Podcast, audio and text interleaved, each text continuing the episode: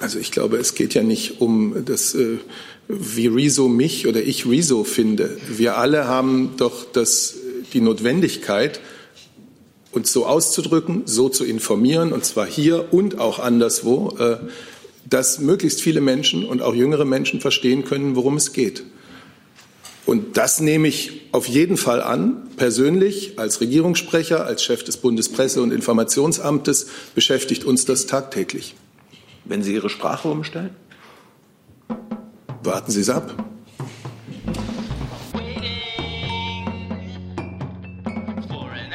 Liebe Kolleginnen, liebe Kollegen, herzlich willkommen zur Regierungspressekonferenz in der Bundespressekonferenz mit Regierungssprecher Steffen Seibert, den Sprecherinnen und Sprechern der Ministerien, nicht als unsere einzigen Gäste heute, denn äh, große Kulisse. Wir begrüßen auch äh, zehn Studenten im Kurs Politische Rhetorik 2 ich weiß nicht, haben Sie die eins schon hinter sich? Ist das für Fortgeschrittene? Jedenfalls von der Katholischen Universität Eichstätt-Ingolstadt. Äh, und dann haben Sie Ihren Nachwuchs auch da mitgebracht. 16 neue Mitarbeiter und Mitarbeiter des Presse- und Informationsamtes. Ich wünsche Ihnen eine spannende Zeit bei uns. Herzlich willkommen. Liebe Hörer, hier sind Thilo und Tyler. Jung und Naiv gibt es ja nur durch eure Unterstützung. Hier gibt es keine Werbung, höchstens für uns selbst. Aber wie ihr uns unterstützen könnt oder sogar Produzenten werdet, erfahrt ihr in der Podcast-Beschreibung. Zum Beispiel per PayPal oder Überweisung. Und jetzt geht's weiter. Und ich denke, wir starten mit einem Blick aufs Kabinett. Ja, äh, gerne. Ich würde nur ganz kurz noch ein paar Worte zu dem Thema der Waldbrände sagen, die ja insbesondere in Mecklenburg-Vorpommern viele Menschen betreffen. Was brennt, hat und, immer Vorrang. Und noch viel mehr Menschen zu Recht besorgen. Wir hören ja heute von einer leichten Entspannung im Waldbrandgebiet bei Lübten in Mecklenburg-Vorpommern. Ich möchte für die Bundeskanzlerin noch einmal den tiefen Dank ausdrücken an alle Helferinnen und Helfer, an Feuerwehren, Rettungskräfte, Behörden, Bundeswehr, Bundespolizei, technisches Hilfswerk, die in diesem stark betroffenen Waldbrandgebiet unerschöpflich im Einsatz sind. Die Bundespolizei, THW und Bundeswehr unterstützen ja mit starken Kräften, mit Hubschraubern die Brandbekämpfung vor Ort. Es ist außerdem geplant, weitere Geräte der Bundeswehr zur Brandbekämpfung einzusetzen, vor allem Berge- und Räumpanzer, um weitere Brandschutzschneisen zu schaffen. Die Bundeswehr hat auf Ersuchen auch Pioniergerät bereitgestellt, um solche Brandschutzschneisen zu schaffen, Tankfahrzeuge. Das kann Ihnen bei Bedarf sicherlich Kollege Fendrich alles noch viel besser erklären. Für das technische Hilfswerk ist zu sagen, dass aktuell 106 Helferinnen und Helfer dort im Einsatz sind, die beispielsweise ein Feldlager aufgebaut haben und betreiben, die bei der Tanklogistik unterstützen, Fachberatung äh, und auch dafür sorgen, dass die Einsatzstelle nachts beleuchtet ist. Also all diesen Menschen, ob sie nun kommunal von den vom betroffenen Bundesland oder eben von den Kräften des Bundes im Einsatz sind, im Namen der Bundeskanzlerin, im Namen der ganzen Bundesregierung, unseren tiefen Dank. Ja, Herr Fenrich, möchten Sie ergänzen? Ich habe dem eigentlich nicht viel hinzuzufügen, außer dass eben die Bundeswehr dort auf Amtshilfe reagiert, wie schon öfter betont. Die exakte Zahl würde ich einfach bitten, sich vor Ort holen zu lassen, weil die Länder und die Kommunen dort sehr gut zusammenarbeiten. Es sind Hubschrauber zwei vom Typ 253 Einsatz, Tankfahrzeuge, Räumpanzer, die zum einen, was hatte ich am Montag schon kurz geschildert, eine Schneise schlagen, damit der Brand sich nicht weiter ausbreiten kann und auf der anderen Seite aber auch einen Weg bereiten, damit die Löschfahrzeuge und Einsatzfahrzeuge gut vorankommen. Das Einzige ist nochmal, es gibt verschiedene Größen für die äh, Ausbreitung dieses dieses Brandes. Nach unserem Kenntnis sind das 550 Hektar. Das ist eine ganze Menge, der, wo der Brand wirklich herrscht. Und diese Zahl 1200, die auch in den Medien genannt wird, das ist das komplette Einsatzgebiet. Also dass jetzt äh, da keine Verwechslung da reinkommt. Haben wir dazu Fragen? Dann widmen wir uns dem Kabinett. Gut, im Kabinett ging es zunächst um einen Gesetzentwurf aus dem Bundesinnenministerium, der sehr wichtig für den öffentlichen Dienst ist. Ich darf daran erinnern, im Koalitionsvertrag äh, steht, dass die Koalitionsparteien sich zu einem modernen und attraktiven öffentlichen Dienst äh, bekennen, mit bestens ausgebildeten und hochmotivierten Beschäftigten. Dafür ist wichtig, äh, das Gesetz zur Modernisierung der Strukturen des Besoldungsrechts, das der Innenminister heute eingebracht hat. Der demografische Wandel, die Digitalisierung haben die Anforderungen an den öffentlichen Dienst ja verändert, um ihn auch für die Zukunft attraktiv und wettbewerbsfähig aufzustellen, wird also mit diesem Gesetzentwurf das Dienstrecht weiterentwickelt, wird weiter modernisiert. Der Bund als Dienstherr bekommt größere Flexibilität für zukunftsorientierte Lösungen, wenn es um Fachkräftegewinnung geht. Der Verwaltungsaufwand soll verringert werden. Das ist im Wesentlichen der Inhalt des heutigen Gesetzentwurfs. Äh, besonders für die Bundeswehr und die Zollverwaltung, das will ich hinzufügen, sollen die Besoldungsstrukturen wettbewerbsgerecht gestaltet werden. Bei der Bundeswehr zum Beispiel wo es ja hohe Mobilitätsanforderungen an die Soldaten und Soldatinnen gibt, sollen die damit verbundenen Belastungen besser ausgeglichen werden. Zweites Thema im Bundeskabinett, ebenfalls aus dem Bundesinnenministerium, das ja auch Bauministerium ist, äh, vorgelegt der Wohngeld- und Mietenbericht 2018. Alle zwei Jahre ist auf diese Art und Weise über die Durchführung des Wohngeldgesetzes dem Bundestag und dem Bundesrat, äh, dem Bundestag zu berichten und über die Entwicklung der Mieten für Wohnraum und die Höchstbeträge für Mieten und Belastungen, die Mietenstufen und die Höhe des Wohngeldes. Ausreichend bezahlbarer Wohnbau, Wohnraum ist eine der wesentlichen sozialen Fragen unserer Zeit. Die Bundesregierung hat deswegen im März des vergangenen Jahres eine Vielzahl neuer Maßnahmen eingeleitet, um den Wohnungsneubau zu intensivieren, um die Bezahlbarkeit des Wohnens zu sichern. Der Wohngipfel am 21. September des vergangenen Jahres äh, da wurde zusammen mit Ländern und Kommunen eine Wohnraumoffensive verabschiedet. Das Ziel 1,5 Millionen neue Wohnungen in dieser Legislaturperiode. Wir sehen ja, wenn wir auf die Wohnungsmärkte schauen, regional sehr unterschiedliche Entwicklungen in den Ballungsgebieten, eine zunehmende Nachfrage, auch zum Teil Wohnungsengpässe, steigende Mieten, steigende Preise. In anderen Städten mit wirtschaftlichen Strukturproblemen, auch in einzelnen ländlichen Regionen, ein ganz anderes Bild. Bevölkerungs Verluste, Wohnungsleerstände, stagnierende Mieten und Immobilienpreise. Das ist die durchaus sehr unterschiedliche Situation, wenn man auf Deutschland schaut. Die Bautätigkeit, da haben sich die Baufertigstellungen seit ihrem Tiefpunkt im Jahre 2009 deutlich äh, vermehrt. Das Niveau konnte 2017 auf 285.000 Wohnungen erhöht werden, also rund 80 Prozent mehr als zu diesem Tiefpunkt, den ich genannt habe, 2009. Und ich will noch hinzufügen, es gibt 700.000, das ist der jetzige Stand, 700.000 fertige Baugenehmigungen, die auf Umsetzung warten, der sogenannte Bauüberhang.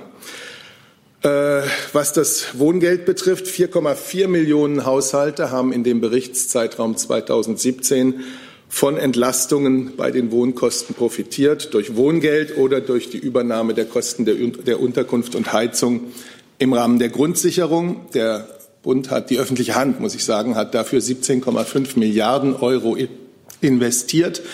Elf Prozent aller Haushalte haben deswegen haben damit von einer vollständigen oder teilweisen Entlastung bei den Wohnkosten profitiert.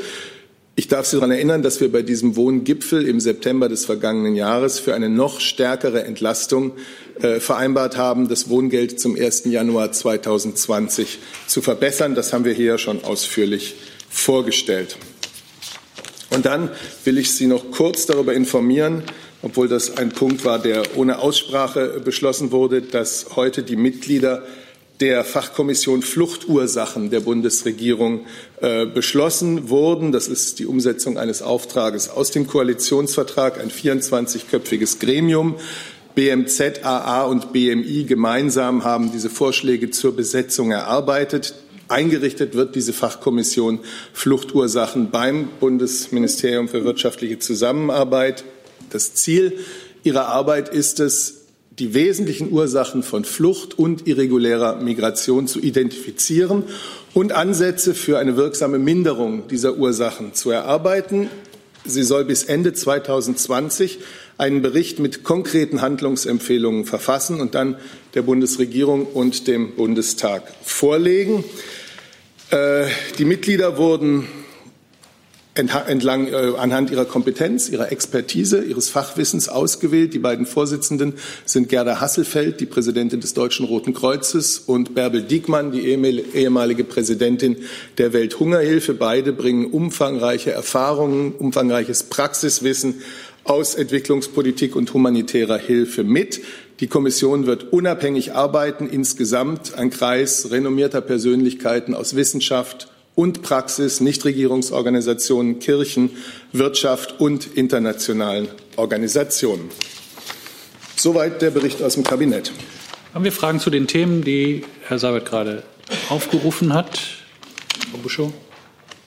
Ähm, zum Mietenbericht äh, die Frage, gab es denn eine Aussprache darüber und auch noch eine Debatte darüber, ob weitere Maßnahmen notwendig sind, um Mieten bezahlbar zu gestalten? Vor allen Dingen gibt es eine einheitliche Auffassung der Bundesregierung zum Thema Mietendeckel. Im Kabinett gab es heute darüber keine Debatte. Und das heißt, die Position zum Mietendeckel gibt es nicht? Dazu müsste sich das Fachministerium vielleicht äußern. Also das will ich gern tun. Der Bundesinnenminister hat sich zu dieser Frage ja mehrfach geäußert äh, und er hat äh, sinngemäß zum Ausdruck gebracht, dass man eine Knappheitssituation in einem Markt am besten dadurch äh, behebt, dass man das Angebot erweitert. Und seine Devise lautet bauen, bauen, bauen. Und er ist nicht davon überzeugt, dass man durch planwirtschaftliche Eingriffe in den Markt das Problem langfristig und tragfähig beheben kann. Frau Fröde? Im Wohnen äh, bis zum Ende der Legislatur sollen 1,5 Millionen neue Wohnungen entstehen. Wie weit ist man da vorangekommen? Herr Seibert hat eben nur davon gesprochen, vom Tiefpunkt und jetzt nicht, was die Legislatur betrifft. Also nach den Informationen, die ich hier habe, ist es so, dass im Jahr 2018 die Zahl der Fertigstellungen äh, um rund ein Prozent auf 287.000 äh, Wohnungen äh, gestiegen ist. Die Zahl der für den Mietwohnungsbau besonders wichtigen Fertigstellungen von Wohnungen in Mehrfamilienhäusern steigt dagegen weiter deutlich an. 2018 waren es fast 10 Prozent mehr als 2017. Äh, Im Vergleich zum Jahr 2009 beträgt die Steigerung sogar über 160 Prozent. Das führt zu einem erheblichen Zusatzangebot auf den Wohnungsmärkten. Allerdings ist es richtig, es gibt nach wie vor das bereits von Herrn äh, Seibert angesprochene, ähm, diesen Bauüberhang von fast 700.000 Genehmigungen. Eine Nachfrage? Äh, Geringverdiener müssen ja fast jeden zweiten Euro für die Miete ausgeben. Wie bewertet die Bundesregierung diesen Zustand? Der Bericht selbst spricht ja von Wohnen als sozialer Frage. Also das äh, in der Tat, Wohnen ist eine soziale Frage, die äh, einerseits sozusagen über die, über die Angebotserweiterung äh, geregelt werden muss, dass einfach der Markt, die Preisentwicklung in irgendeiner Weise äh, gedämpft werden kann. Andererseits ist aber auch, äh, besteht aber auch die Absicht, äh, über das Wohngeld Geringverdiener zu entlasten, damit sozusagen auch diese mit, dem, mit den strukturellen Mietsteigerungen auch mithalten können und sich auch Wohnraum leisten können. Das ist ist anerkannt ein Thema, um das wir uns kümmern werden. Also Sie sehen es schon, Wohnen ist eine soziale Frage in der Bundesrepublik. Ähm, auch das hat der Minister an verschiedenen Stellen ganz deutlich äh, gesagt, dass er das, wenn nicht sogar für die soziale Frage äh, der aktuellen Zeit hält. Fragen zu anderen Themen im Kabinett? Herr Devs. Na, das ist es. Ja. Herr Seibert, äh, können Sie uns sagen, war denn eigentlich jetzt die Nominierung von Frau von der Leyen heute auch ein Thema und äh, hat es da auch äh, möglicherweise eine Aussprache äh, mit SPD-Ministern gegeben, weil da ja die Personalie äh, auf wenig Gegenliebe gestoßen ist? Äh, diese Nominierung äh, durch den Europäischen Rat war im Kabinett kein Thema der Aussprache, nein.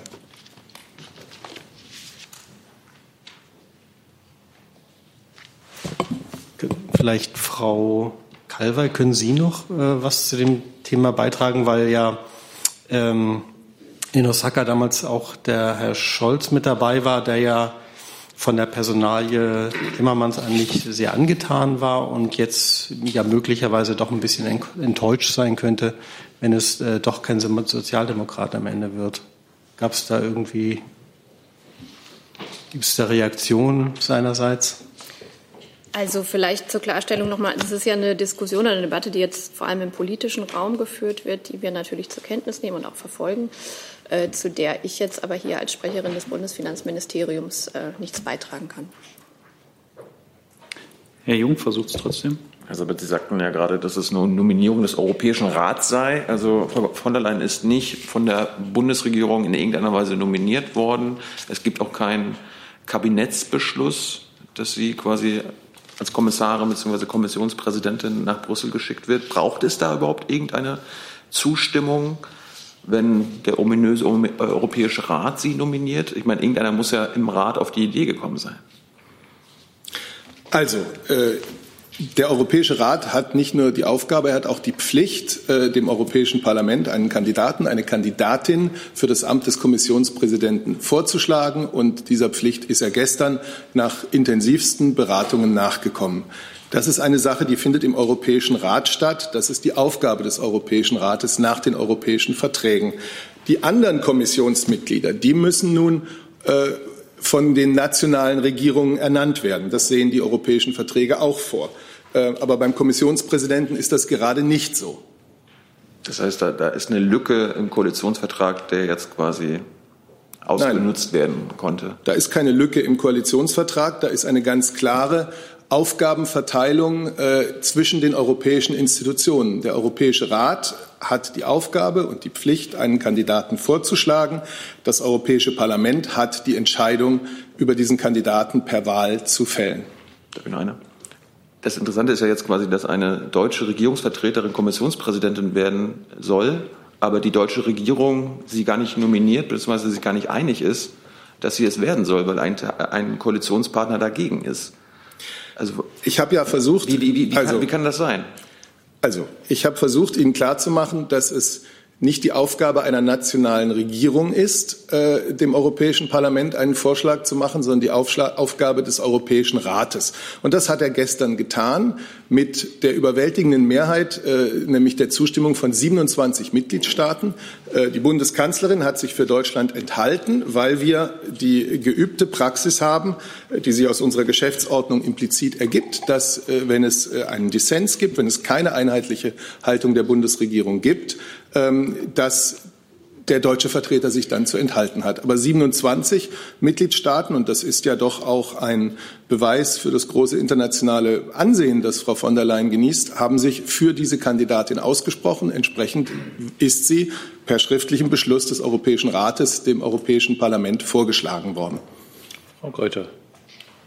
Dazu nur noch mal die Nachfrage. Herr Gabriel sagt ja, es müsse einen Zwischenschritt geben. Das heißt, äh, sie müsse erst von Deutschland als Kommissarin benannt werden, bevor äh, dann eben die Frage der ähm, Kommissionspräsidentschaft ins Spiel äh, kommt. Die Frage wäre also, ist das falsch an Herrn Seibert und auch ans Justizministerium und ähm, wenn Sie sich auch als Sprecherin des Vizekanzlers ähm, verstehen, auch an Frau Dr. Kalber? Also ich kann es nur wiederholen. Es ist die Aufgabe des Europäischen Rates, einen Vorschlag zu machen. Bei den sonstigen Kommissaren, die dann die Kommission ausmachen, äh, ist es die Aufgabe der nationalen Regierungen, sie zu nominieren. Das ist ein Unterschied. Der Rat hat die Aufgabe, ähm, sich äh, mit qualifizierter Mehrheit für einen Kandidaten, eine Kandidatin auszusprechen. Und das ist gestern so geschehen. Und die Frage war, diesen Zwischenschritt braucht es also nicht? Nein, ich kann dazu leider nichts beitragen. Ich glaube, Herr Seibert hat es jetzt erläutert. Also ich kann da jetzt auch nichts ergänzen. Okay, darf ich ähm, eine ergänzende Frage noch stellen? Nämlich in welcher Form hat eigentlich eine Abstimmung stattgefunden? Innerhalb der Koalition oder innerhalb der Bundesregierung? Also es ist natürlich äh, darüber innerhalb äh, der Koalition gesprochen worden, und zwar an dem Tag, als dieses Thema aufkam. Das ist ja, äh, das hat die Bundeskanzlerin gestern ja auch deutlich äh, nachvollzogen noch einmal, äh, ist, dass, dass die Personalie Frau von der Leyen für, Kommissions, für, das, für die Kommissionspräsidentenaufgabe erst gestern auf den Tisch kam und dann ist das entsprechend auch besprochen worden ich will jetzt hier nicht über interne Abläufe besprechen, aber natürlich hat es Kontakt zwischen der Bundeskanzlerin und den anderen ähm, Koalitionsvertretern gegeben. mit dem Ergebnis, dass sie sich enthalten hat, weil die SPD sich nicht in der Lage sah, diesem, äh, dieser Entscheidung des Rates gestern zuzustimmen. Herr Delfs. Herr Seibert, können Sie noch mal kurz uns äh, verraten, jenseits der jetzt der ganzen politischen Ebene, ob es, ob es äh, ansonsten irgendwelche Glückwünsche schon in Richtung von Frau von der Leyen gegeben hat? Oder hat man da wirklich jetzt so getan, als ob gestern gar nichts passiert ist im Kabinett? Ich kann Ihnen das nicht sagen, wer sich wie gegenüber Frau von der Leyen vor, nach oder am Rande des Kabinetts geäußert hat. Äh, Im Kabinett gab es keine Aussprache zu diesem Thema. Verfügt das Verteidigungsministerium da über nähere Erkenntnisse? Ich war auch nicht dabei. Dann ist Herr Jessen dran. Herr Seibert, ist die Kommissionspräsidentin oder der Kommissionspräsident Mitglied der Kommission?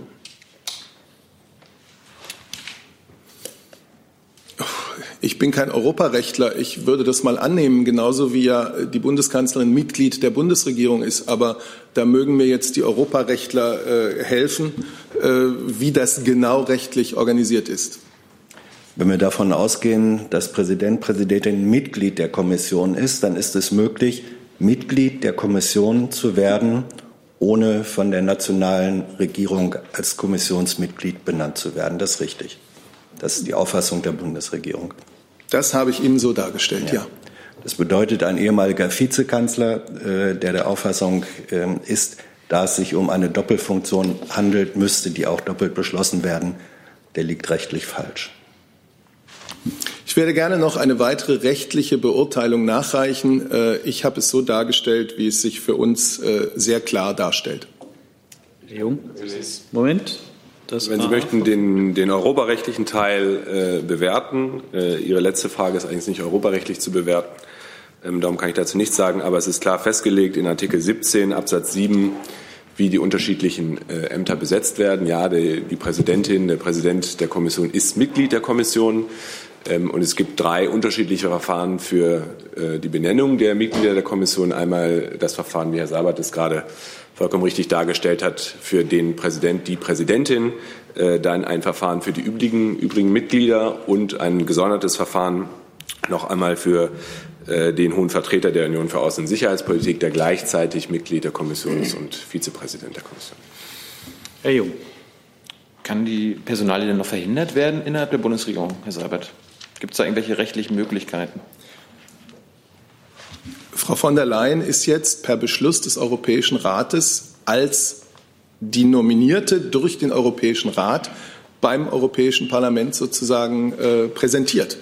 Ist der, Beschluss, ist der Beschluss des Europäischen Rates zustande gekommen mit 27 äh, Zustimmungen und einer Enthaltung. Und nun äh, liegt die Sache beim Europäischen Parlament, das seine Aufgabe bei diesem Findungsprozess auszuüben hat.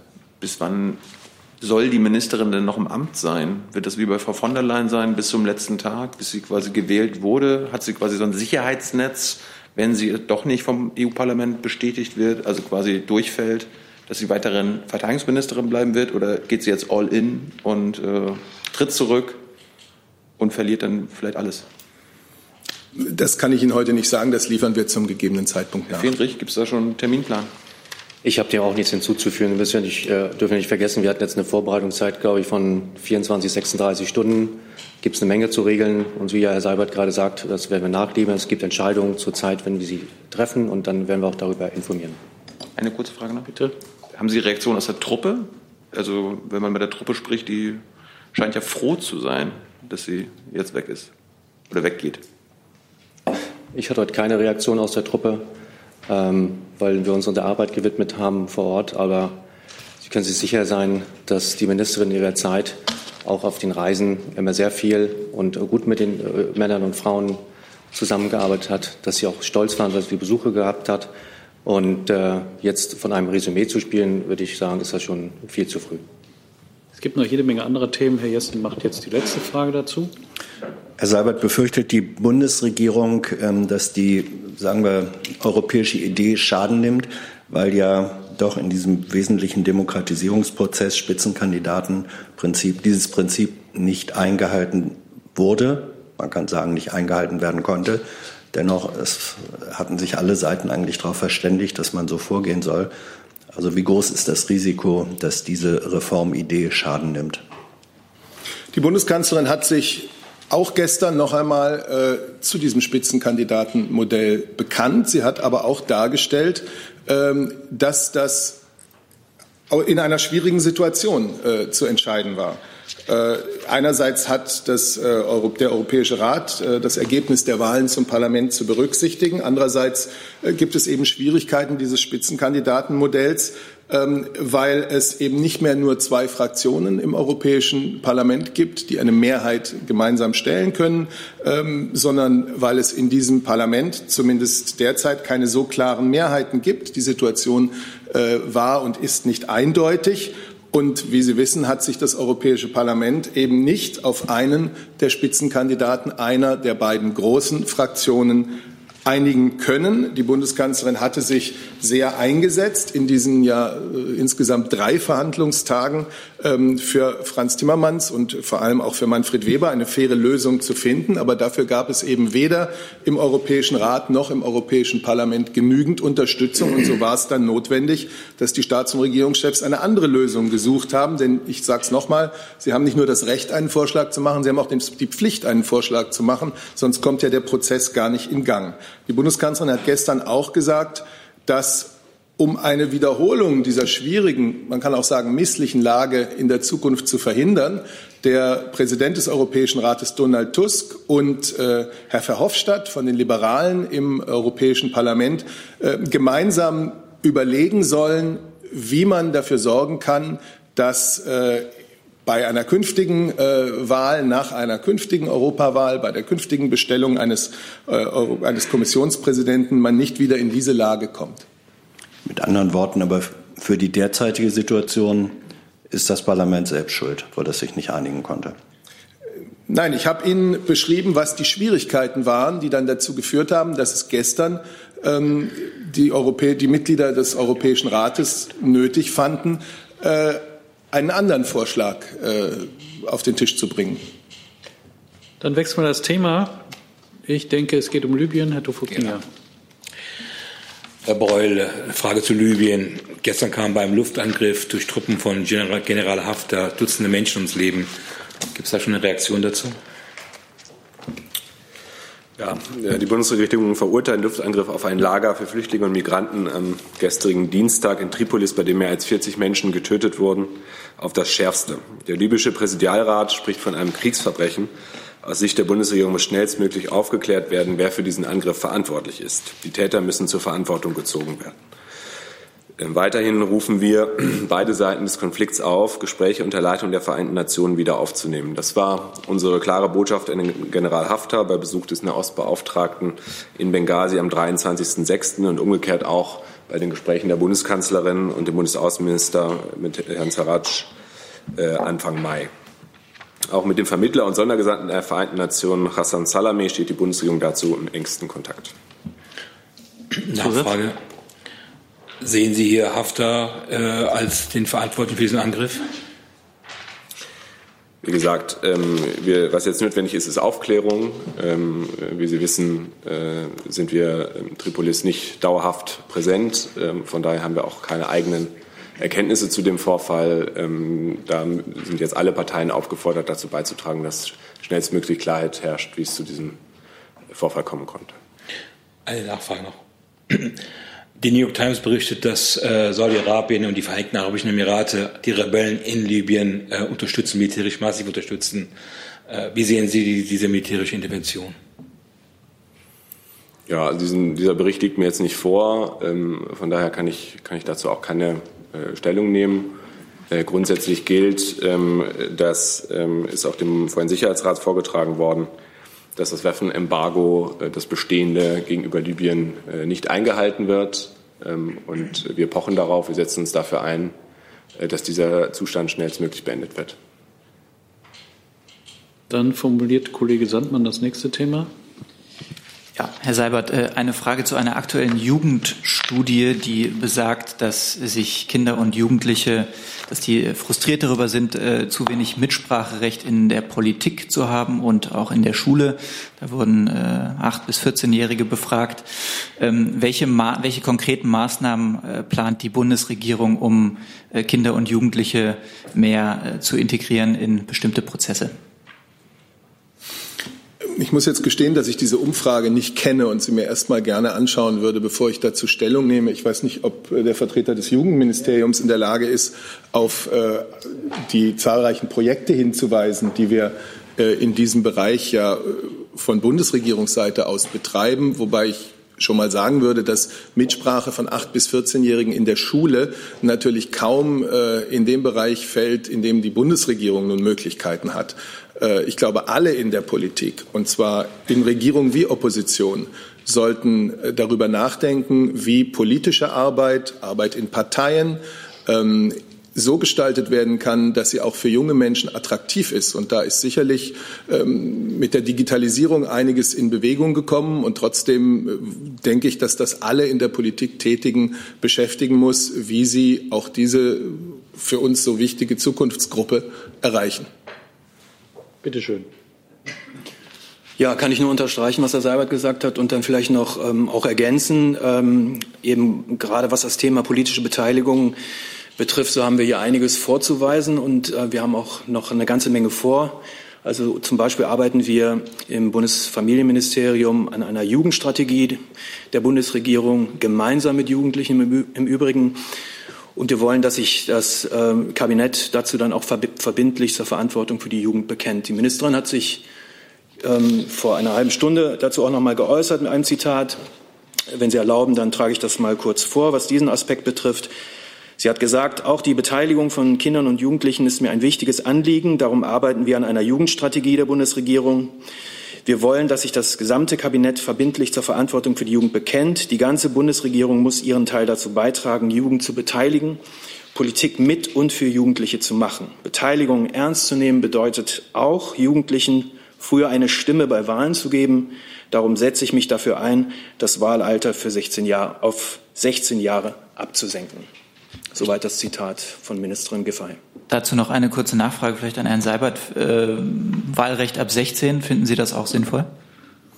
Das ist nach meinen Informationen nicht Teil des Koalitionsvertrags und deswegen äh, derzeit äh, auch nicht ein Ziel, an dem diese Bundesregierung arbeitet. Herr Jung. Herr Seibert, als äh, ein großer Vertreter der Jugend ist, äh, hat Rezo Sie persönlich immer wieder kritisiert wie Sie hier zum Beispiel Auskunft geben, äh, dass er Sie nicht versteht, dass Sie künstlich reden. Nehmen Sie diese Kritik an? Also ich glaube, es geht ja nicht um das, äh, wie Rezo mich oder ich Rezo finde. Wir alle haben doch das, die Notwendigkeit, uns so auszudrücken, so zu informieren, und zwar hier und auch anderswo, äh, dass möglichst viele Menschen und auch jüngere Menschen verstehen können, worum es geht. Und das nehme ich auf jeden Fall an. Persönlich als Regierungssprecher, als Chef des Bundespresse- und Informationsamtes beschäftigt uns das tagtäglich. Wenn Sie Ihre Sprache umstellen? Warten Sie es ab. Jetzt warten wir auf das nächste Thema, das Frau Palzer uns formulieren wird. Bitte schön. Palzer, Deutscher Rundfunk. Ähm, heute vor fünf Jahren ist der Mindestlohn in Deutschland eingeführt worden. Ähm, Frage an das Ministerium für Arbeit und Soziales. Ähm, glauben Sie, dass der jetzige Mindestlohn und der geplante auf 9,35 Euro, 2000, äh, 9,35 Euro 2020 äh, reicht, um eine Rente oberhalb der Grundsicherung abzusichern? So, die Frage, glaube ich, an mich. Ähm, ja, danke für die Frage. Ähm, zum einen äh, ist zu sagen, dass die Einführung des Mindestlohns 2015 natürlich ein sozialpolitischer Meilenstein war, weil damals äh, vier Millionen Arbeitnehmerinnen und Arbeitnehmer davon profitiert haben, die zuvor zu sehr niedrigen Löhnen gearbeitet haben. Mit der Einführung des Mindestlohns wurde aber auch äh, festgelegt, dass über die zukünftigen Anpassungen eine Mindestlohnkommission aus Vertretern von Arbeitnehmern und Arbeitgebern entscheidet, also diese Entscheidung jenseits der Politik stattfindet. Diese Aufgabe kommt die Kommission auch nach. und hat, wie Sie richtig sagten, ähm, den Mindestlohn im Jahr 2020 auf 9,35 Euro festgelegt. Klar war aber auch, dass der Mindestlohn ähm, immer nur eine absolute Lohnuntergrenze sein kann gegen Lohndumping. Der Mindestlohn versteht sich nicht als politisch oder rentenrechtlich gesetzter Lohn zum, Reich, äh, zum Erreichen einer bestimmten Alterssicherung. Zur Zukunft des Mindestlohns ist zu sagen, ähm, der Minister hat immer wieder betont, dass der Mindestlohn sich weiterentwickeln muss. Er hat auch gesagt, dass ähm, ein höherer Mindestlohn alleine nicht ausreicht. Viel wichtiger ist eine ähm, stärkere Tarifbindung. Denn dort, wo Tarifverträge gibt, sind die Löhne in der Regel höher und auch die Arbeitsbedingungen besser. Das Aushandeln von Tarifverträgen wie auch die Lohnfindung ist allerdings äh, alleiniges Recht und Aufgabe der Sozialpartner. Und dieses Recht respektieren wir natürlich. Zusatz? Ähm, gibt es Erkenntnisse, ähm, ob es äh, in der Wirtschaft dadurch zu ähm, Pleiten kam, dass äh, Leute vermehrt entlassen werden mussten? Also alle empirischen Studien zeigen, dass es äh, keine größeren Auswirkungen auf die Beschäftigung äh, gegeben hat. Ganz im Gegenteil. Wir hatten in den letzten Jahren vielmehr ähm, immer wieder neue Rekorde bei den Zahlen der sozialversicherungspflichtigen Beschäftigungen zu vermelden. Die nächste auf der Themenliste ist Frau Buschow. Ich hätte, das ist im Prinzip eine oder zwei Wissensfragen nochmal zum Fall Rakete. Es steht ja die Forderung im Raum, ähm, Frau Rakete aus Italien auszuweisen. Da wüsste ich erstens gerne, da wir ja in der EU leben und Freizügigkeit haben, vielleicht ans BMJV gerichtet, auf welcher Grundlage das tatsächlich gestehen könnte. Und die zweite Frage, vielleicht BMI und AA oder wer sie beantworten kann, ob so ein Fall schon mal gab, entweder für einen deutschen Staatsbürger oder dass man in Deutschland einen EU-Bürger ausgewiesen hat. Ich glaube, ich übernehme gleich beide Fragen. Also ich kann Ihnen jetzt zu dem konkreten Einzelfall äh, natürlich keine Bewertung abgeben, kann Ihnen aber sagen, dass es auch, dass es äh, im Freizügigkeitsrecht auch die Möglichkeit gibt, ganz grundsätzlich, dass EU-Bürger von einem EU-Mitgliedstaat äh, in den jeweiligen Heimatstaat ausgewiesen werden und auch ein Wiedereinreiseverbot bekommen. Solche Fälle kann es geben. Die Tatbestandsvoraussetzungen sind sehr hoch. Ich weiß aber nicht, ob die hier im konkreten Fall vorliegen. Und die zweite Frage, äh, könnten Sie noch mal wiederholen? Da war ich jetzt schon.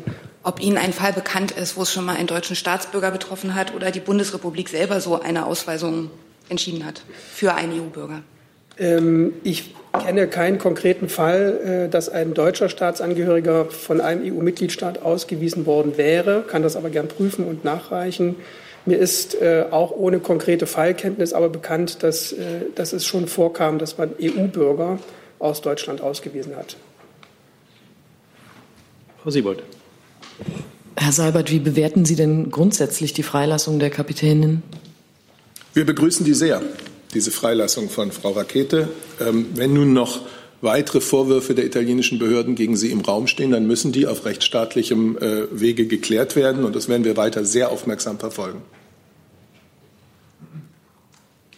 Herr Jung. Herr Breul, wie, bewerten Sie dann äh, die Einlassung von Herrn Salvini, der äh, Frau Rakete als Gefahr für die nationale Sicherheit Italiens bezeichnet? Ja, also äh, Herr Jung, Sie wird Sie nicht wundern, äh, wenn ich hier wiederhole, was wir in dem Fall immer sagen, dass wir einzelne Äußerungen ausländischer ähm, Minister äh, nicht kommentieren. Ich möchte aber Ihre Frage trotzdem zum Anlass nehmen, darauf hinzuweisen, dass wir entschieden äh, eintreten und entschieden gegen, sind, gegen Hassreden und Bedrohungen äh, gegen Seenotretterinnen und Retter sind, äh, wie sie jetzt teilweise auch gegen Frau Rakete geführt werden. Ähm, damit meine ich jetzt nicht Herrn Salvini, sondern das, was äh, im Internet sonst noch geschieht, äh, was auch dazu geführt hat, äh, dass sie sich derzeit, so hat es ihre Nichtregierungsorganisation mitgeteilt, an einem geheimen Ort aufhält aus Sicherheitsgründen. Das ist natürlich vollkommen inakzeptabel und dem stellen wir uns entgegen, diesen Hassbotschaften im Internet. Ähm, Herr Seibert, Herr Alter, ist es eine Option, dass Herr Seehofer oder Frau Merkel die Frau Rakete trifft? Und mich würde interessieren, warum Deutschland, wenn man sich so sehr um die humanitäre äh, Not im Mittelmeer kümmert, warum man keine eigenen Bundeswehrschiffe schickt. Man braucht ja keine EU-Mission, man braucht keine EU-Abstimmung. Man kann doch erst mal selber retten. War, war, das ein Thema heute im Kabinett, Herr Sabat? Nein, das war kein Thema im Kabinett. Äh, was war der erste Teil Ihrer Frage? Ach so, ein Treffen. Äh, solche Pläne kann ich Ihnen nicht berichten. Ich habe auch keine Kenntnis von solchen Plänen. Ja. Herr Jessen. Herr Seibert, der Ratsvorsitzende der Evangelischen Kirche Deutschlands, Bischof Bedford Strom, hat erklärt, die evangelische Kirche werde ein eigenes äh, Rettungsschiff ins Mittelmeer schicken und er wolle das als Signal an die Politik verstanden wissen. Frage, wie kommt dieses Signal bei Ihnen an? Unterstützen Sie die Idee eines solchen Kirchenschiffs? Also das ist zunächst mal eine Entscheidung der Evangelischen Kirche Deutschlands. Die Haltung gerade von Herrn Bedford Strom, der ja auch selber vor Ort war, ähm, ist sehr bekannt. Er hat gerade in der vergangenen Woche äh, beim Empfang der, der, evangelischen Kirche hier in Berlin, äh, bei dem auch die Bundeskanzlerin und andere Mitglieder äh, auch des Kabinetts dabei waren, ähm, eine Rede gehalten, in der er dieses Thema sehr ähm, aufgegriffen hat. Ich will mich zu diesem Plan der evangelischen Kirche nicht äußern. Das Wichtige ist, auf See hat jeder die Pflicht, Menschen zu retten, die in Not sind. Und humanitäres Engagement für die Rettung von Menschen auf hoher See verdient Respekt. Aber eine Unterstützung dieses Plans äh, nehme ich diesen Worten nicht. Aber Sie nehmen den Plan zur Kenntnis. Ich hätte eine zweite Frage. Weiß jemand, was mit dem äh, in Gewahrsam genommenen Schiff äh, ist? Sea-Watch 3, ist sie noch in einem anderen Hafen? Wird die wieder überstellt? Ähm, ist die Bundesregierung da in irgendeiner Weise aktiv?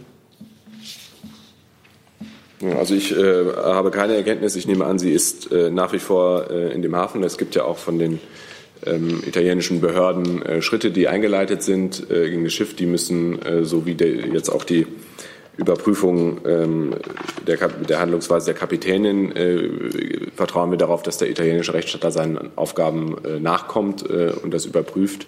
Ähm, und Abfragen zur Einzelheit müssten Sie dann an die NGO oder Ihre Anwälte richten. Da haben wir keine Informationen. Nächstes Thema auf meiner Liste steht Frau Geuter. Hatte sich erledigt. Dann ist Herr Delfs dran. Ja, das ist eine Frage an Herrn Seibert und Frau Kalwey. Äh, es geht ja, gibt ja auch noch eine andere Personalie, die gestern beschlossen wurde, nämlich äh, Frau Lagarde. Ähm, Herr Seibert und Frau Kalwey, können Sie beide mal äh, eine Bewertung abgeben zu der Tatsache, dass ja durch diese doch schon gestern jetzt getroffene Entscheidung über die äh, EZB-Präsidentschaft ähm, doch eine, eine sehr große Nähe zu auch politischen Entscheidungen äh, geschaffen wurde und das ja möglicherweise auch ähm, die Unabhängigkeit der EZB in Frage stellt. Ist das eine Sorge, die die Bundeskanzlerin umtreibt oder sieht sie die Unabhängigkeit der EZB äh, durch dieses Verfahren in keiner Weise berührt? Der Bundesregierung ist und bleibt die politische Unabhängigkeit der EZB wichtig und äh, niemand macht den Versuch, daran etwas zu ändern. Die Bundeskanzlerin hat gestern in ihrer Pressekonferenz in Brüssel ja auch ähm, davon gesprochen, warum sie ähm, und da in diesem Fall konnte sie ihre Unterstützung aussprechen, musste sich nicht enthalten, warum sie eben auch für diese Personalie ähm, eingetreten ist, weil Frau Lagarde nicht nur frühere Finanzministerin, sondern eben auch durch die langjährige Tätigkeit an der Spitze des Internationalen Währungsfonds, äh, wo sie eine unstrittige Führungspersönlichkeit ist, ähm, die Qualifikation dafür mitbringt. Herr Jung? Nur kurz zum Verständnis. Also die Kanzlerin hat sich nur bei der Personalie von der Leyen enthalten, bei den anderen drei nicht. Richtig, weil es da einen, äh, eben keine Einigkeit innerhalb der Bundesregierung gab und sie sich dann entsprechend der Gepflogenheiten ähm, innerhalb der Koalition enthalten musste und enthalten hat. Äh, bei der anderen Frage nicht. Das heißt, der, da hat die SPD oder die SPD-Seite in der Regierung gesagt, Lagarde geht klar. Die Bundeskanzlerin hat dem zugestimmt. Herr Delfs. Genau, ich wollte ja nochmal von Frau Kalver auch hören, wie, wie Minister äh, Scholz diese Personalie bewertet. Also immerhin ist Frau Lagarde keine Zentral-, keine Notenbankerin. Ähm, und wenn ich mich recht entsinne, hat er in der Vergangenheit immer wieder gesagt, da müsse man auf jeden Fall äh, die richtige ähm, Qualifikation mitbringen. Sieht er sie ausreichend qualifiziert für diesen Job?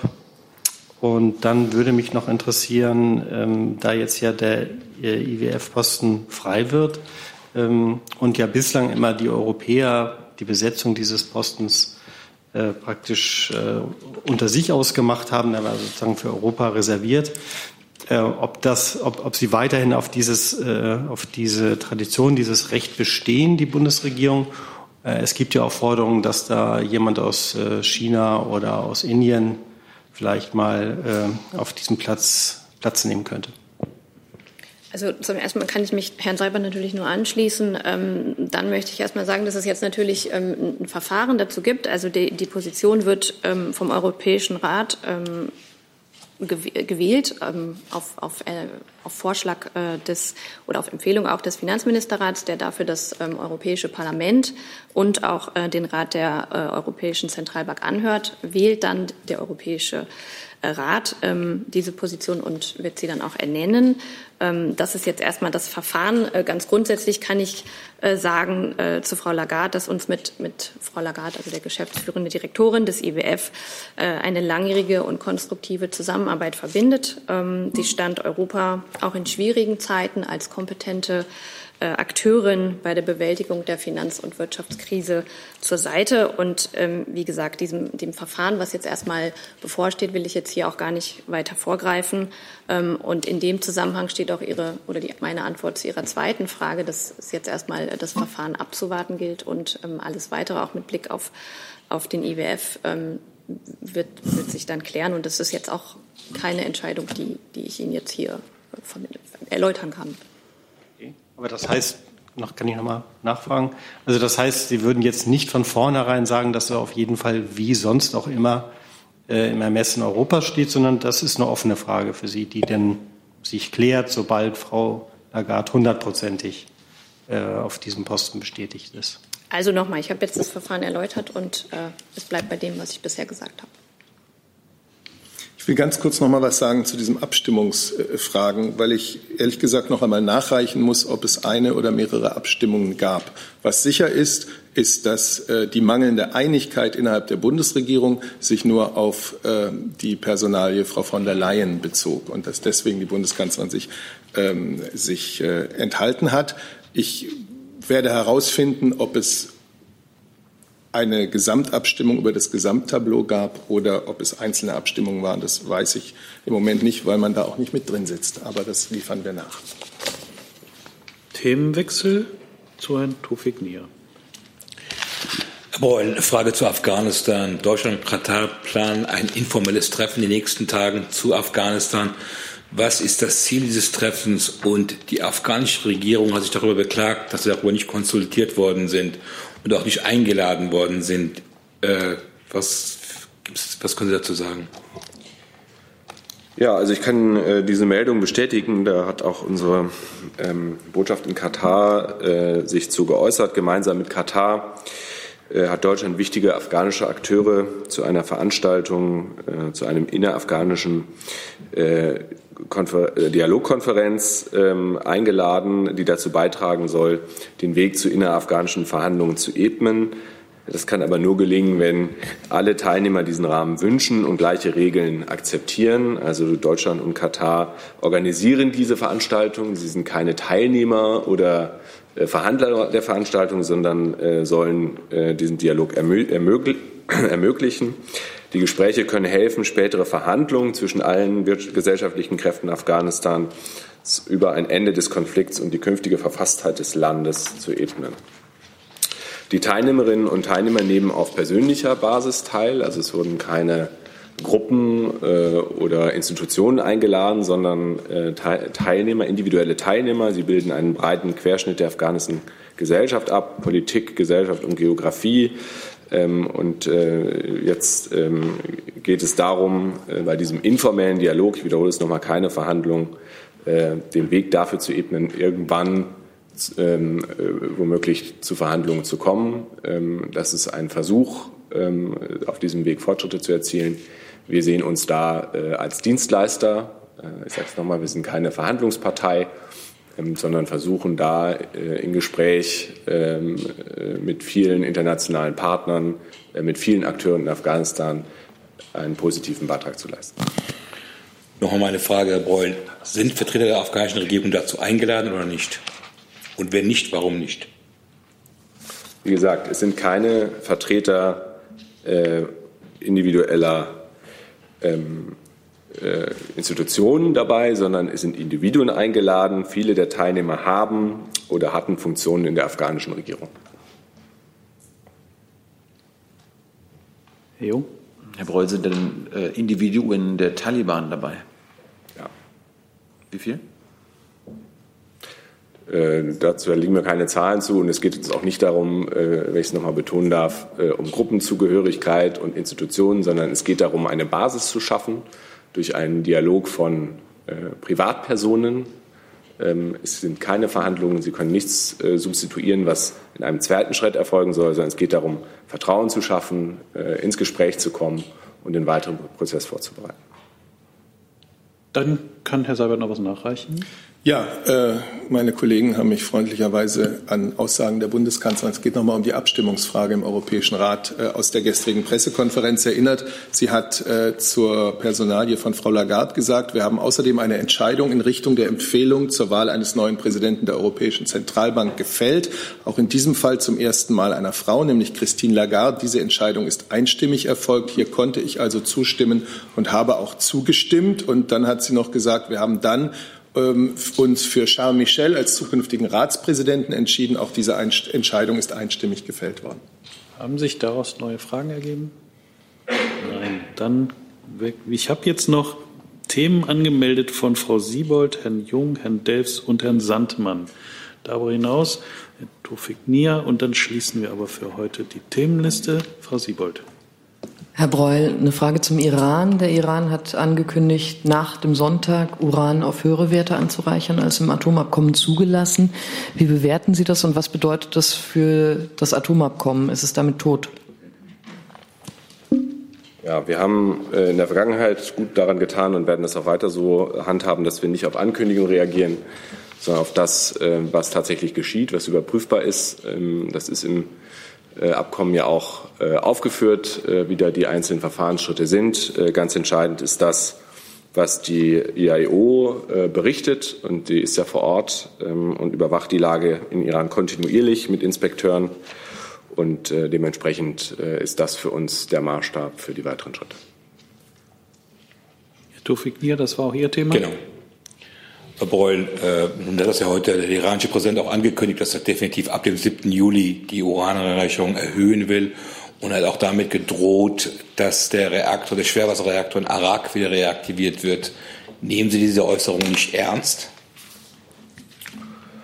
Wir nehmen, äh, das habe ich damit nicht gesagt. Ich habe nur gesagt, äh, das Entscheidende für uns äh, ist, dass sich alle Akteure an das Abkommen halten. Äh, da gibt es konkrete Schritte, die getan werden, wenn man den Verdacht hat, dass jemand sich nicht daran hält. Ähm, und ich habe es gerade schon erwähnt, das Entscheidende sind die Berichte der IAEO.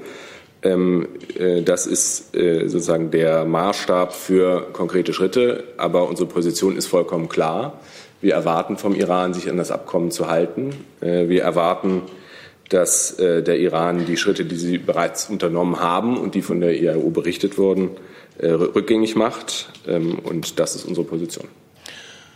Nachfrage. Ab wann wäre das Abkommen aus Ihrer Sicht null und nichtig? Ich wiederhole es gerne nochmal. In dem Abkommen sind konkrete Schritte festgelegt. Es gibt äh, Benchmarks, es gibt auch bestimmte Verfahren. Ähm, das Abkommen ist ja auch ähm, öffentlich einsehbar ähm, als äh, Teil einer VN-Sicherheitsratsresolution. Äh, ich glaube, es ist in äh, Paragraph 36 und 37 sind diese Schritte festgelegt ähm, und an die äh, werden wir uns halten und genau beraten mit den anderen Partnern in der Joint Commission, äh, wie wir wann welche Schritte unternehmen. Dann kommen wir zum anderen Thema von Herrn Jung. Ganz kurz, Herr Seibert, äh, zu dem G20-Gipfel in Japan. Hat sich die Kanzlerin mit äh, MBS getroffen, also Herrn Bin Salman? Haben Sie sich in irgendeiner Weise ausgetauscht? Haben Sie Hände geschüttelt? Es gab kein bilaterales äh, verabredetes Treffen, aber es gab natürlich äh, im Rahmen dieses zweitägigen Gipfels äh, Begegnungen, wie sie mit den anderen 19 Teilnehmern eben auch stattfinden. Nun ist ja die Rolle von MBS äh, eine besondere. Ihm wird vorgeworfen, den Tod von Herrn Khashoggi angeordnet zu haben, ist im Jemen aktiv. Waren, waren das Themen, die die Kanzlerin mit ihm besprochen hat? Also die Bundeskanzlerin und auch alle anderen Mitglieder der Bundesregierung haben sich ja zu dem Fall Khashoggi immer wieder geäußert und unsere Haltung dazu ist ja ganz klar. Wir verurteilen diesen Mord in aller Schärfe. Es ist ein schrecklicher Mord gewesen. Äh, und wir rufen Saudi-Arabien auf, nicht nur eine, eine totale Aufklärung äh, bei, diesem, äh, bei diesem Fall zu leisten, sondern eben auch Journalisten zu schützen im eigenen Land und sowieso auch außerhalb und das Recht auf freie Meinungsäußerung, auf Pressefreiheit zu achten. Gleichfalls ist unsere Haltung zum Jemenkrieg bekannt und auch immer wieder äh, gesagt worden. Und äh, die Bundeskanzlerin hat äh, am Rande dieses Gipfels auch dem saudischen äh, Thronfolger äh, unsere Haltung zum Jemenkrieg sehr klar gemacht. Auch die Forderung, die Sie gerade vorgetragen haben. Unsere Haltung zum Jemenkrieg und äh, das, was ich hier gesagt habe. Herr Tofik Nier. Herr Breul, ähm, Frau Kalamar war ja letzte Woche in Genf. Es gab auch Gespräche mit Ihren Diplomaten. Können Sie sagen, was die nächsten Schritte jetzt sind? Also wie wird man jetzt weiterverfahren mit diesem, mit diesem Prozess?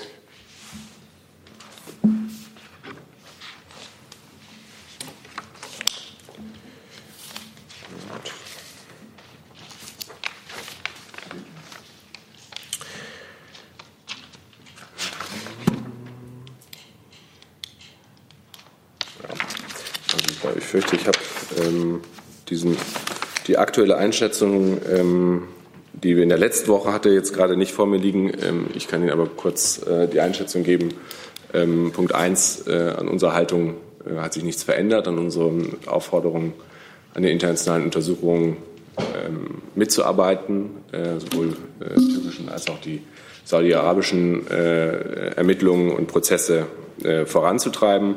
Äh, Frau Kallamar hat äh, in ihrem Bericht äh, eine Reihe von Empfehlungen gegeben, auch im VN-System ähm, Instrumente zu schärfen, um in solchen Fällen anders reagieren zu können, auch im VN-System. wir denken, das ist eine sinnvolle Diskussion, die wir jetzt weiterverfolgen können. Ähm, ja, das ist soweit, was Sie weiter. Wenn Sie jetzt noch mal Einzelfragen haben zu bestimmten Aspekten des Berichts, müssen wir gegebenenfalls noch mal äh, am Freitag weiterreden. Ich kann vielleicht noch ergänzen, unsere Haltung ist ja immer gewesen und bleibt es, dass die Verantwortlichen inklusive der Auftraggeber für diesen grausamen Mord zur Rechenschaft gezogen werden müssen. Nun haben wir den Bericht von Frau Kalamar als UN-Sonderberichterstatterin und fordern Saudi-Arabien auf, auch mit ihr zusammenzuarbeiten, um eben die vollständige Wahrheit transparent und glaubwürdig auf diese Art und Weise zutage zu fördern. Dann wechseln wir zu Herrn Devs und einem anderen Thema. Herr Seibert, ähm, der ÖVP-Obmann äh, Sebastian Kurz, der ja vor kurzem noch ähm, äh, Ministerpräsident war, hat heute gesagt, dass er morgen, hat heute bekannt gegeben, dass er morgen die Kanzlerin und Frau Kram-Karrenbauer treffen wird hier in Berlin. Äh, können Sie das bestätigen, also zumindest das Treffen mit der Kanzlerin? Das kann ich bestätigen, ist ein informeller und nicht öffentlicher Termin. Nachfrage? Bitte? Ist das nicht in gewisser Weise etwas oder ist das nicht etwas problematisch mit Blick auf die anstehenden Wahlen? Das könnte ja durchaus auch als ähm, Einflussnahme oder Sympathiebekundung vereinender Kandidaten in diesem, in diesem Wahlkampf äh, angesehen werden. Es ist ein Meinungsaustausch, der nicht öffentlich ist. Hey Leute, Jung und Naiv gibt es ja nur durch eure Unterstützung. Ihr könnt uns per PayPal unterstützen oder per Banküberweisung, wie ihr wollt. Ab 20 Euro werdet ihr Produzenten im Abspann einer jeden Folge und einer jeden Regierungspressekonferenz. Danke vorab. Öffentlich ist die nächste Frage von Herrn Sandmann. Bitte schön. Herr Seibert, am Freitag fährt die Kanzlerin nach Polen zum Westbalkan-Gipfel, Westbalkan-Konferenz. Können Sie vielleicht ähm, einen Punkt sagen, was äh, für die Kanzlerin äh, in, bei diesem Gipfel im Vordergrund steht ähm, und vielleicht auch schon sagen, zu welchen äh, konkreten Themen sie sich da äußern wird? Ich nahm an, dass das möglicherweise am Freitag schon geschehen wäre, als meine Kollegin hier den Termin vorgeschlagen, vorgetragen hat. Ich muss jetzt mal kurz nachgucken. Grundsätzlich ist diese Westbalkan-Konferenz, das wissen Sie, ich finde die Unterlagen jetzt natürlich nicht, ähm, ist diese Westbalkan-Konferenz ja die Folge eines Prozesses, den die Bundeskanzlerin hier in Berlin eingeleitet hat. Die Staaten des westlichen Balkans, ob sie nun EU-Mitglieder sind oder nicht, äh, sie alle haben eine, eine europäische Perspektive, an einen Tisch zu holen, um darüber zu beraten, wie man sehr konkret und praktisch die Zusammenarbeit dieser Staaten, die Verbindungen dieser Staaten untereinander äh, verbessern kann. Man muss dabei bedenken, dass das eine Region ist, in der vor nicht allzu langer Zeit noch blutige Kriege geführt wurden. Eine Region, die eben noch nicht den Grad der Stabilität und des, der, der Friedlichkeit hat, den andere Teile Europas in den letzten 70, 70 Jahren erlangt haben. Deswegen gibt es eine Verantwortung, die äh, die die Europäer gerade auch für den westlichen Balkan ähm, haben. Und dieser Verantwortung versucht man mit diesem jährlich äh, erneuerten Prozess ähm, eben mit dieser Verantwortung versucht man daran zu gehen. Ich kann Ihnen jetzt, aber das können wir dann vielleicht noch nachreichen, keine konkreten Projekte, die am Freitag in Posen ähm, besprochen werden, nach, äh, aufzählen, aber es geht immer wieder um diese sehr praktische Zusammenarbeit. Es ist beispielsweise ein Jugendwerk äh, beim letzten Mal äh, ins Leben gerufen worden, was einfach dafür sorgt, dass äh, serbische, albanische, bosnisch-herzegowinische Jugendliche ähm, Möglichkeiten des Austauschs und der Begegnung haben, etwas, was es vorher nicht gab. Und äh, in diesem praktischen Sinne, es geht um Verkehrsverbindungen, um, um, ähm, um energiepolitische Zusammenarbeit. In diesem praktischen Sinne versucht man im Interesse der Menschen, ähm, den westlichen Balkan äh, zu unterstützen. Kurze Nachfrage von Herrn Jung. Ja, weil Polen gerade Thema ist. Also, aber ich hatte letzte Woche gefragt, was die Bundesregierung plant zum 80-jährigen Überfall auf Polen am 1. September. Frau Fietz hatte versprochen, was nachzureichen. Ja, ich kann Ihnen äh, Termine der Bundeskanzlerin in dem Zusammenhang heute noch nicht nennen. Das tun wir wie immer äh, rechtzeitig, aber etwas äh, näher an das Ereignis. Äh, es gibt Pläne des Bundespräsidenten, denn Polen veranstaltet eine Veranstaltung auf Ebene der Staatschefs. Ähm, dazu müsste ich Sie aber bitten, das Bundespräsidialamt zu befragen. Hm. Dann sind wir am Ende dieser Regierungspressekonferenz angekommen. Ich bin mir nicht sicher, ob unsere Gäste jetzt die Qualifikation für den Kurs Politische Rhetorik 3 bekommen haben. Wir haben uns jedenfalls hier in diesem Saal bemüht. Äh, vielen Dank unseren Gästen. Wir sehen uns in diesem Format übermorgen wieder.